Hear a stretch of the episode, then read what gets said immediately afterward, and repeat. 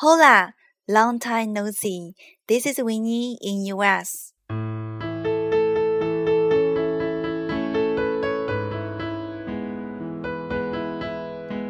It's been a long time since last time we talked. Winnie had a one week vacation at Puerto Rico, a beautiful island with breathtaking castles and beaches. If you are interested in beaches, Flamenco Beach which is claimed to be the second most beautiful beach in the world, will be the beach you wanna go. It's in Culebra Island. If you would like to see some pictures, you can add me through WeChat, Winnie in US.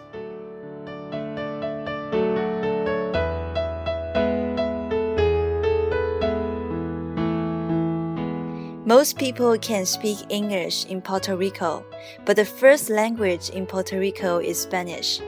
Winnie picked up some simple Spanish when traveling over there. Hola simply means hello.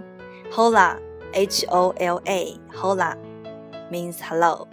I like you, which is me gusta, me gusta, M E G U S T A, me gusta means I like you.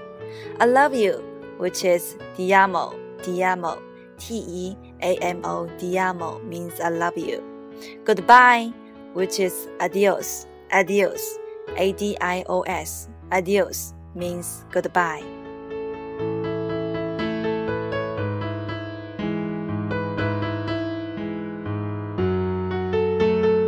Talking about travel, it's unavoidable that we eat at a restaurant with friends.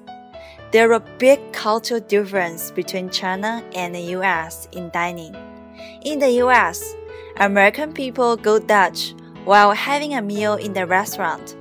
Go Dutch, go Dutch.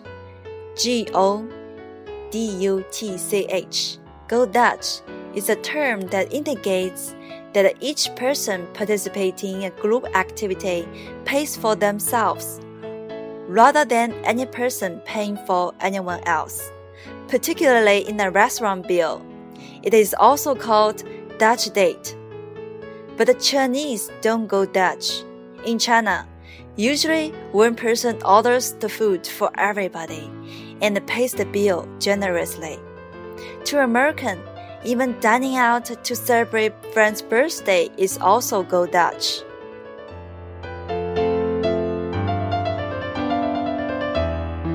So, why exists such a difference?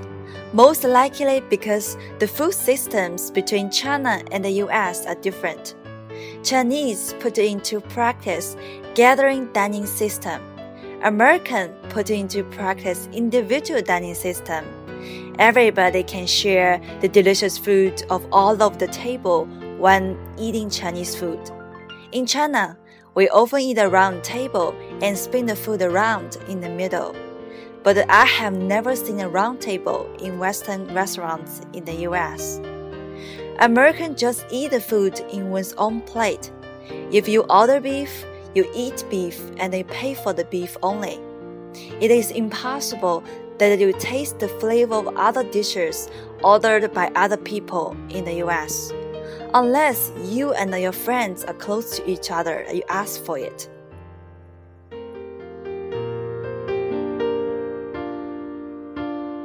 Okay, that's about it.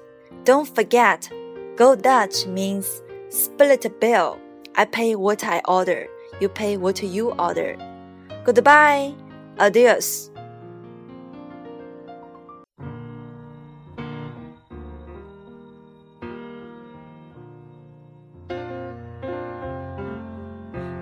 The view of Puerto Rico really turned me on. So today's song is Turn Me On, Turn Me On. Like a light bulb. Hope you like it. Turn Me On by Norah Jones. I'm just sitting here waiting for you to come on home and turn me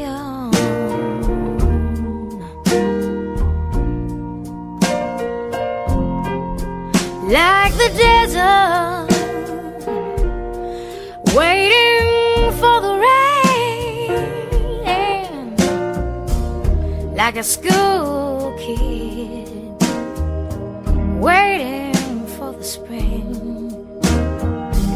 I'm just sitting here waiting for you to come on home and turn me on.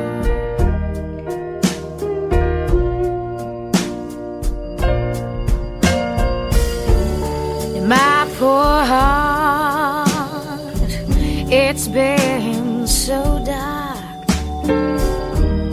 since you've been gone. After all, you're the one who turns me off, but you're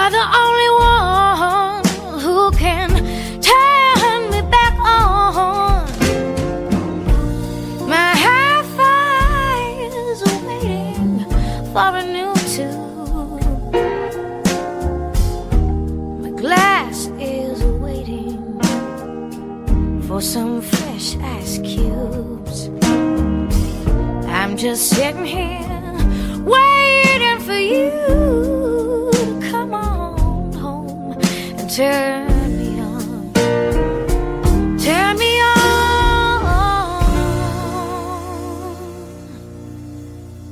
This is Winnie in US.